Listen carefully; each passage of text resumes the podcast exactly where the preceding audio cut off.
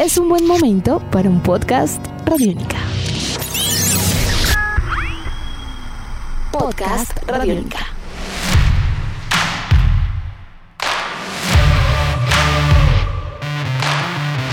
El mundo del fútbol sigue produciendo noticias y repercusiones tras un agitado y convulsionado 2020. Una buena noticia para el fútbol femenil a nivel de selecciones ha llegado, pero por otro lado las categorías de fútbol base han sufrido un duro revés para el 2021.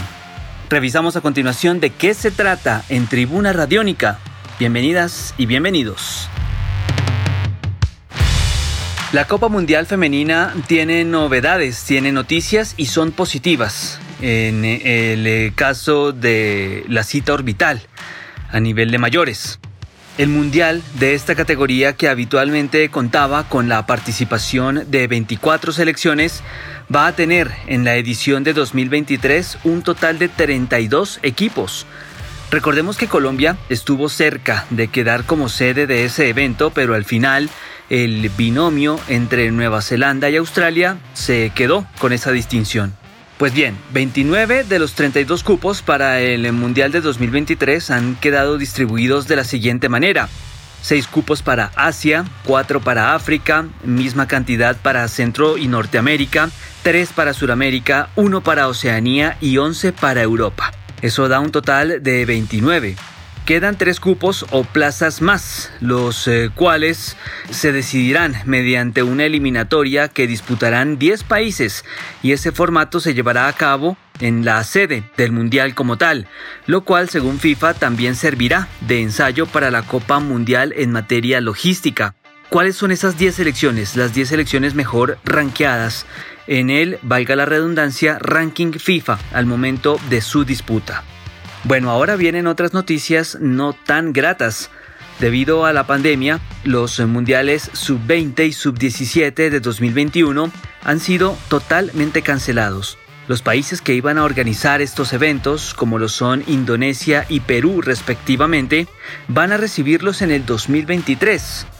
Esta decisión se ha tomado debido a las restricciones aéreas aún existentes en el mundo por causa de la pandemia, lo cual se puede interpretar como una serie de inestabilidad o de percepción de inseguridad que aún persiste a nivel mundial en cuanto a temas de prevención de COVID-19 se refiere.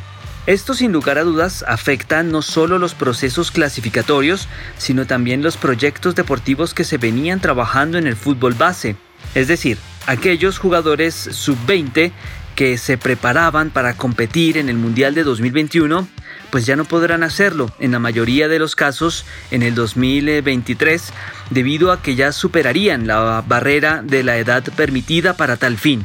Es el mismo caso con la sub-17. Así que bueno, no hay alegría completa, parece. Mientras el fútbol femenil puede tener más equipos y puede tener un alcance aún más global, el fútbol base masculino ha sufrido un duro golpe y sus procesos aún más. Incierto panorama nos espera el próximo año en cuanto a eventos deportivos, parece.